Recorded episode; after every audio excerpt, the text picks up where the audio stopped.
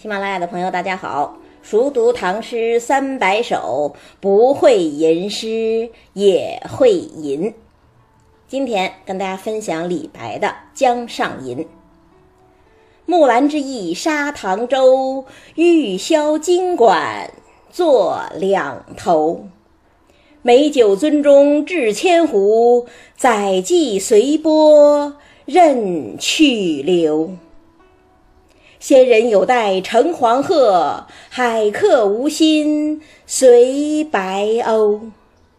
屈平辞赋悬日月，楚王台榭空山丘。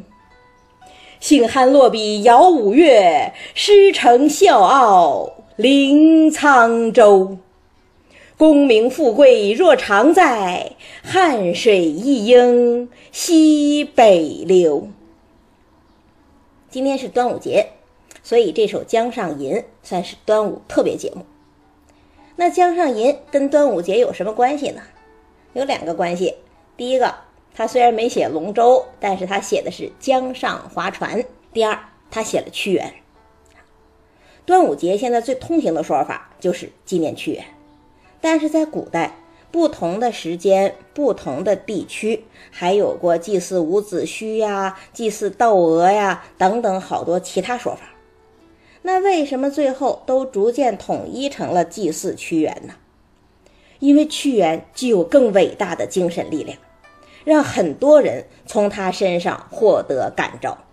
比方说，我们今天选的李白这首诗，那也是对屈原的致敬之作。先说题目吧，《江上吟》，一看这“吟”字儿就知道这是一首歌行。所谓歌行，其实就是七言古诗啊。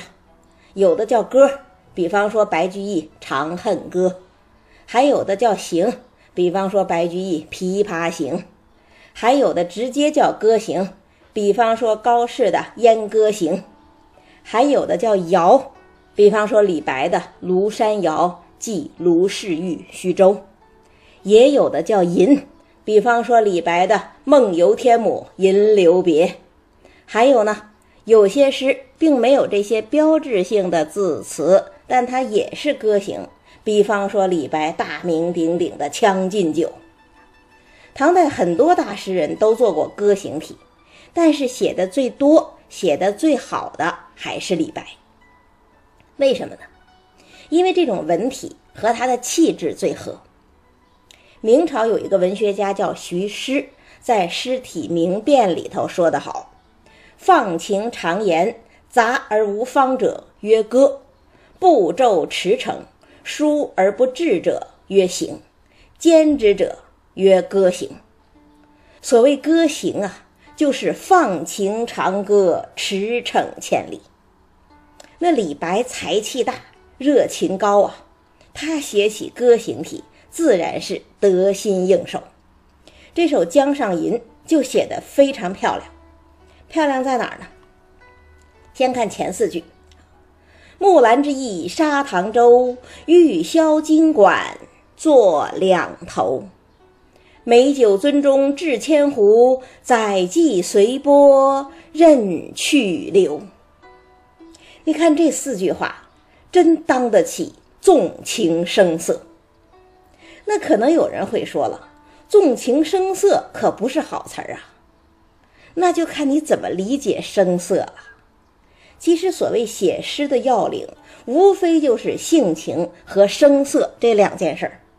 性情是内蕴的感情嘛，声色呢，则是外在的表现形式啊。声就是韵律感、音乐美，色呢？是画面感、颜色美，声和色都有了，诗就特别漂亮，特别铿锵。你看这四句诗，声色就都好。先看色，“木兰之役沙塘舟”，说白了，不就是以木兰为桨，以沙塘为舟吗？好像写材料一样。那真的只有坐船的材料这么一点意思吗？当然不止如此。要知道，木兰可不是一般的木材呀，它是辛夷花呀，是一种名贵的香木啊。砂糖就更不得了了，根据《山海经》的记载，它的果实砂糖可以吃，而且吃了就能避水，就不会溺死。所以当年汉成帝和赵飞燕一起泛舟太液池，划的就是砂糖粥。这是神仙之术啊！拿木兰意配砂糖粥，这不是写实，这是极尽华贵之能事。当年屈原写《九歌·湘君篇》，不是也说吗？“桂棹兮兰意，濯冰兮积雪。”所以这句诗还是对屈原的致敬之作，符合屈原香草美人的传统。木兰之意砂糖粥，第一句已经让人浮想联翩了。接下来第二句就更华丽了。玉箫金管做两头。玉箫金管嘛，当然就是用玉装饰的箫，用金装饰的管，是华贵的乐器呀。那玉箫金管怎么会做两头呢？当然不是这两种乐器坐在船的两头，而是手持玉箫金管的歌妓坐在船的两头啊！他们吹起如此神奇的乐器，那音乐该是何等动听啊！这么华贵的船，这么华丽的美女，这么华丽的乐器还不够，下两句：“美酒樽中掷千壶。”载妓随波任去留，什么意思呢？美酒千壶，何等阔绰呀，何等豪爽啊！载妓随波，何等自在，又何等潇洒呀！把木兰驿、砂糖粥、玉箫、金管、美酒、名妓等等意象放在一起。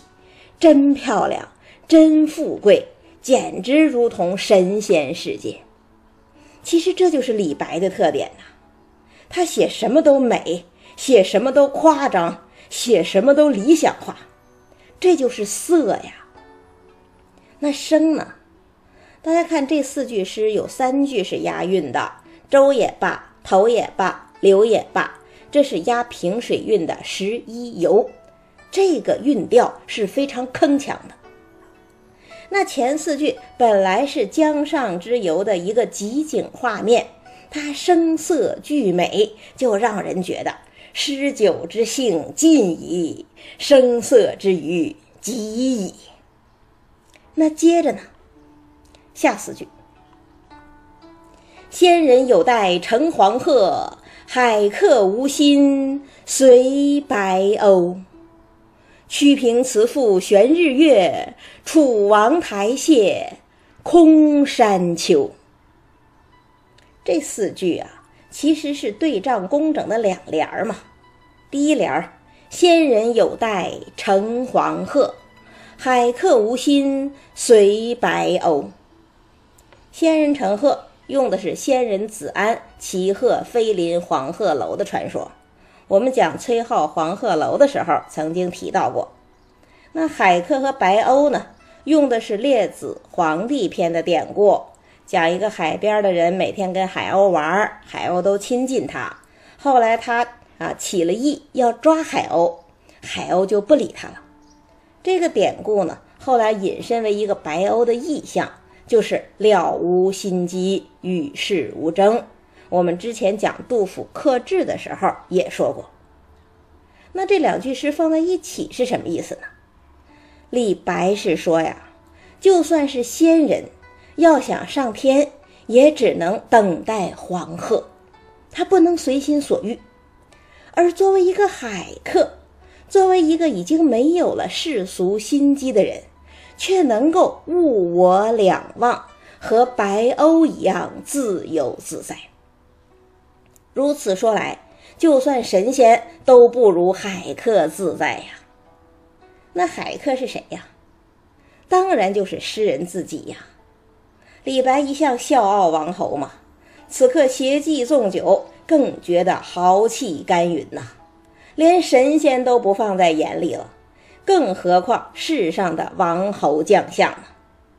这个意思一出来，再加上又是泛舟江上的场景，他就自然而然的联想到了和自己一样身份的伟大诗人屈原，于是下一联儿也就顺理成章了。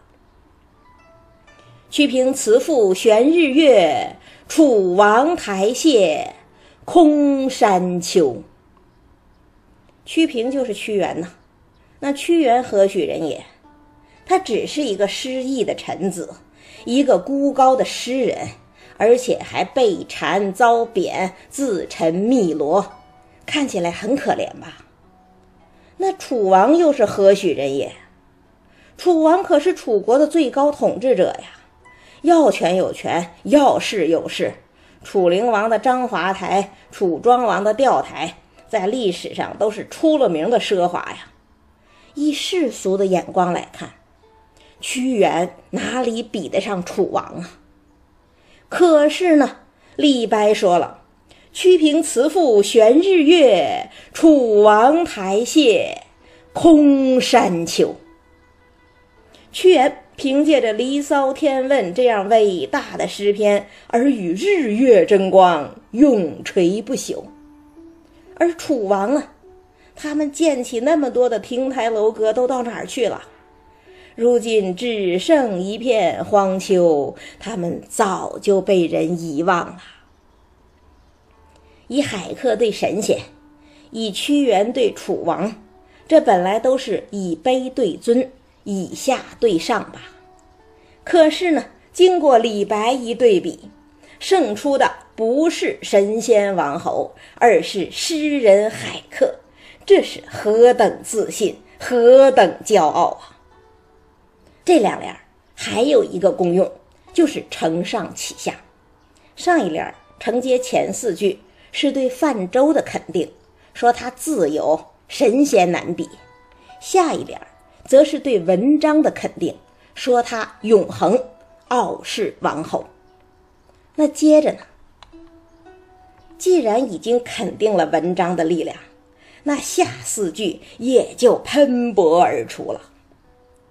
兴酣落笔摇五岳，诗成笑傲临沧州。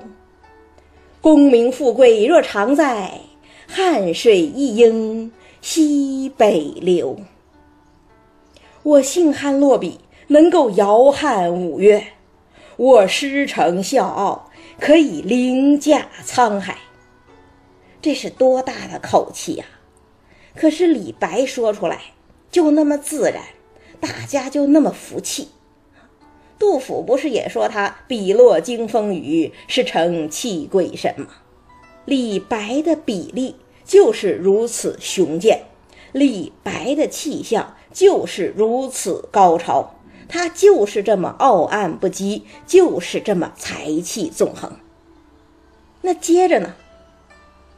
功名富贵若常在，汉水一应西北流。这“功名富贵”四个字儿啊，其实直接承接的是上一句的“楚王台榭”，他是把楚王台榭抽象化了。但是与此同时呢，他又是把笑傲的内容给具体化了。诗人笑傲的到底是什么呀？他笑傲的。就是世人汲汲营求的功名利禄啊，这些东西真的那么长久吗？哎，功名富贵若常在，汉水一应西北流啊，这是一种强烈的否定啊！为了表达如此强烈的否定，他甚至拿出一种根本不可能出现的自然现象来对比。什么自然现象呢？滚滚长江东逝水。大家都知道，汉江发源于陕西，汇入长江，又奔向大海。大江东去，势不可挡。它会往西北回流吗？当然不会。那么，富贵功名会长久吗？当然也不会。这就好比汉乐府那首著名的《上野》。上也，我欲与君相知，长命无绝摧。